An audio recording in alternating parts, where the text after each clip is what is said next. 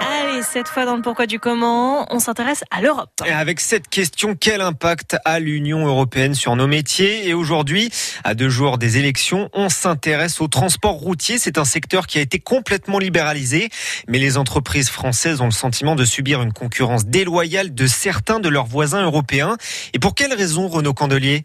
Eh bien, c'est simple, les routiers d'Europe de l'Est sont payés trois fois moins qu'en Europe de l'Ouest. Voilà ce qu'en dit Marco, il a 48 ans, il est italien et faisait étape à Villeroy avec son camion. En Italie aussi, il y a toutes les personnes romaniennes et de tous les autres pays de l'Est qui travaillent pour pas beaucoup d'argent. Il y a beaucoup de personnes qui ne travaillent pas avec des documents. Le problème, c'est que ces routiers nous prennent nos clients, explique Fabien Colombier.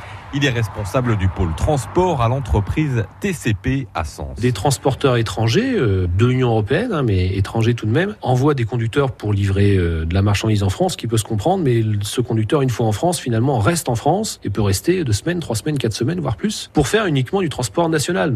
Le conducteur polonais, alors je prends un petit peu un cliché, mais va rester dans sa cabine euh, pendant trois semaines, quatre semaines, va passer ses week-ends sur des parkings d'autoroute. Nous, en face de ça, on peut pas aligner un tarif identique à un client. Oui, mais cela bénéficier aux consommateurs, affirment les députés libéraux. Le transport routier est devenu bon marché. D'ailleurs, c'est vrai, on vous propose très souvent sur Internet les frais de port gratuits. Mais tout ça, Renault, c'est en train de changer.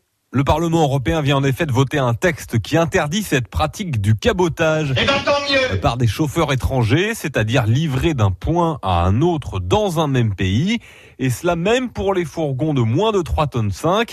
Ces dernières années, ce ne sont plus des poids lourds, eh mais ces petits camions qui sont utilisés par des sociétés d'Europe de l'Est car il n'y a aucune réglementation. En attendant, Renault, cette situation de concurrence pénalise les entreprises d'Europe de l'Ouest. Oui, et Marco l'Italien a dû déménager pour trouver du travail. Je travaille en Espagne.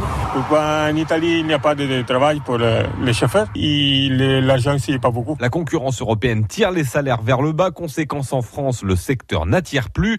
Fabien Colombier de l'entreprise TCP a une quinzaine de postes à pourvoir à Sens et Troyes. L'idée de la France de ce point de vue-là, c'est de tirer par le haut euh, tous les salariés du transport. C'est-à-dire ne pas s'aligner sur, euh, je dirais, la, position la plus basse, mais s'aligner sur les meilleures conditions pour que ensuite, effectivement, là, on soit en concurrence. Il n'y a pas de problème à être en concurrence à partir du moment où on a les mêmes devoirs envers nos salariés. L'autre motif d'inquiétude pour l'entreprise sénonaise, c'est la transition écologique. Une taxe européenne sur le transport routier sera certainement votée dans les années à venir. Merci Renaud Candelier. Le pourquoi du comment à retrouver sur notre site internet francebleu.fr. Sortez votre costume, Nicolas Fillon. J'ai ma robe à paillettes. Nous allons monter les marches de Cannes avec Capucine Fred dans une minute.